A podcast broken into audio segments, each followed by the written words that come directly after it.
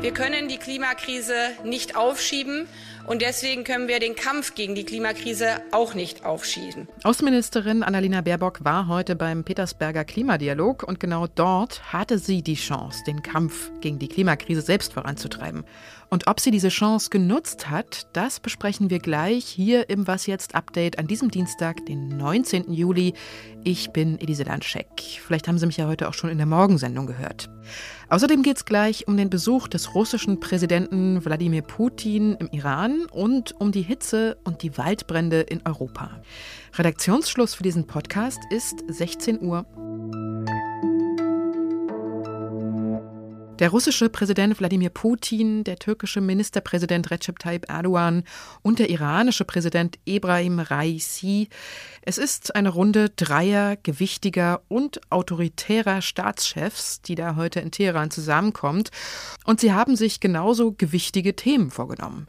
Um den möglichen türkischen Einmarsch in Nordsyrien soll es gehen, um das internationale Atomabkommen mit dem Iran, aber auch der Krieg gegen die Ukraine wird in den Gesprächen vorkommen.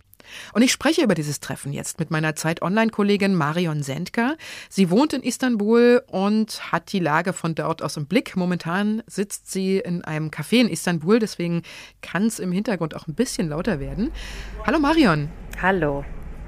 Raisi und Erdogan haben ja schon den ganzen Tag miteinander verbracht. Putin stößt erst am späteren Nachmittag heute dazu.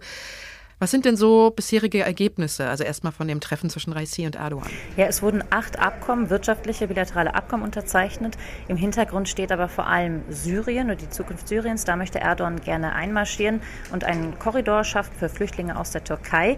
Der oberste Religionsführer im Land, äh, in Iran, den Erdogan auch schon getroffen hat, hat aber nach dem Treffen gesagt, nee, es ist keine gute Idee, wenn die Türkei äh, da einmarschiert. Es sei nicht gut für die Region, nicht gut für die Türkei. Also da hat äh, Erdogan jetzt bisher aus Iran äh, kein grünes Licht. Jetzt kommt der Putin später dazu. Kann man denn schon sagen, was bei diesen Gesprächen dann am Ende rauskommen wird? Auch mit Putin wird es um Syrien gehen. Da muss Erdogan dann gucken, wie er da verhandeln kann. Und da spielen dann wiederum die Weizen, äh, ja, ja, der Weizen, der in der Ukraine feststeckt, der spielt da eine große Rolle. Den möchte Putin nämlich auch gerne aus der Ukraine raushaben und auf äh, eigene Faust verkaufen. Und das, das kann er halt nur, wenn die Türkei mitspielt. Also dafür braucht er die Türkei. Andersherum braucht die Türkei äh, Russland äh, wiederum, um in Syrien vielleicht einzumarschieren oder um dort irgendwie Land zu gewinnen. Mhm. Welche symbolische Bedeutung hat denn dieses Treffen? Also ich meine, Putin trifft Erdogan, trifft Raisi. Das ist ja schon auch ein Zeichen an die Welt, ne? Mhm. Es ist ein sehr, sehr wichtiges Treffen. Also es wird in der ganzen Welt beobachtet, auch aus der NATO und auch aus äh, Washington. Die Leute werden sich das gut anschauen. Ähm, es ist halt nochmal wieder die Frage, wohin steuert die Türkei? Also Richtung Westen, Richtung NATO oder sucht sie sich neue Verbündete? Und die Türkei spielt einfach momentan ganz, ganz gut damit und versucht, die eine Großmacht äh, mit der anderen gegen die andere andere auszuspielen. Also das Treffen ist auch eine Message äh, an Washington. Und ähm, da muss man jetzt abwarten, was wie Washington darauf reagieren wird. Ich danke dir, Marion, für deine Eindrücke und deine Einschätzung und ja, viel Erfolg noch heute. danke und gerne. Wir werden keinen Zentimeter von unseren Klimazielen abweichen. Außenministerin Annalena Baerbock findet klare Worte auf dem Petersberger Klimadialog in Berlin. Sie will fossile Energieträger hinter sich lassen und auch anderen Weltregionen helfen. Und das klingt auch erstmal alles nicht schlecht, aber was nun konkret folgen soll, das hat sie nicht gesagt, genauso wie ihre Mitstreiterinnen und Mitstreiter. Gestern und heute saßen Minister und Regierungsvertreter aus etwa 40 Staaten zusammen, um über ihre Strategie im Kampf gegen die Klimakrise zu beraten. Ziel des Treffens ist, die Weichen zu stellen für die im November geplante Weltklimakonferenz im ägyptischen Küstenort Sharm el-Sheikh. Und ich habe meine Kollegin, die Zeit-Klimaexpertin Petra Pinzler, mal gefragt, welchen Eindruck sie von diesem Vortreffen heute hatte. Sie haben viel hinter verschlossenen Türen geredet und man kann nur hoffen, dass Sie da mehr hingekriegt haben als das, was dann später bei den Pressekonferenzen rauskam. Da kamen Versprechungen, aber nichts Konkretes.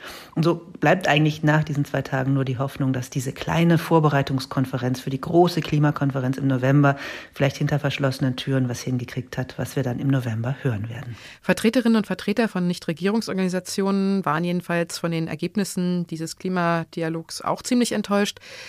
Der Kampf gegen die Klimakrise dürfe nicht hinter anderen Krisen zurückfallen, sagte zum Beispiel Greenpeace-Klimaexperte Bastian Neuwirth dem Redaktionsnetzwerk Deutschland. Sie haben es schon mitbekommen, es ist sehr, sehr warm heute. In manchen Teilen Deutschlands sogar bis zu 40 Grad. Und damit steigt auch die Waldbrandgefahr auf die höchste Stufe, weil das Holz und die Böden staubtrocken sind. In Sachsen und in Baden-Württemberg brennt es zum Beispiel schon. Ulrich Zimolino ist Waldbrandexperte beim Deutschen Feuerwehrverband und er hat mit der Nachrichtenagentur dpa gesprochen, welche Gebiete besonders gefährdet sind. In Deutschland ist die Brandgefahr in den Wäldern mit äh, Monokulturen. Meistens sind da die größten Probleme die Fichte und die Kiefer. Diese Flächen gibt es im ganzen Bundesgebiet. Schwerpunktmäßig allerdings äh, von der Mitte Deutschlands, also zum Beispiel Sauerland-Harz, äh, rüber nach Ostdeutschland. Aber nicht nur Deutschland ist betroffen. In anderen europäischen Ländern ist die Situation noch mal deutlich schlimmer. In Frankreich stehen an der Atlantikküste bei Bordeaux mehr als 15.000 Hektar Pinienwald in Flammen. Mehr als 32.000 Menschen mussten ihre Häuser verlassen. Fünf beliebte Campingplätze sind abgebrannt. Im Nordwesten Spaniens und in Portugal kamen mindestens drei Menschen in den Flammen ums Leben und auch Kroatien, Italien und Griechenland melden zahlreiche Brände. Wo genau es aktuell überall gerade brennt, kann man übrigens auf einer Karte der NASA sehen. Ich verlinke sie Ihnen mal in den Show Notes. Besonders heiß ist es übrigens auch in Großbritannien, wo man ja solche Temperaturen gar nicht so gewöhnt ist. Dort werden morgen laut Prognosen der Wetterdienste noch nie zuvor gemessene Höchsttemperaturen erwartet. Was noch? 36 Grad und es wird immer heißer. Wahrscheinlich kennen Sie den Song. Ich hoffe, Sie sitzen auch gerade in einem kühlen Raum oder draußen irgendwo im Schatten. Mein Kollege Marc und ich, wir haben heute mal die Kollegen und Kolleginnen hier bei Zeit Online und vom Was Jetzt Team gefragt, was sie so gegen die Hitze empfehlen können, was so ihre Lifehacks sind. Ich habe meinen Fächer dabei. Das Einzige, was wirklich hilft, sind offene Schuhe, aber bitte keine kurzen Hosen bei Männern. Schlafanzug ins Gefrierfach legen, denn es ist beim Einschlafen zumindest ein bisschen kühler. Einfach jammern so lange, bis es nicht mehr so heiß ist. Das hilft. Immer. Eis. Und das gibt es hier gerade. Dolomiti, also richtig Retro und Split. Und so lässt es sich für uns heute bei der Arbeit echt gut aushalten.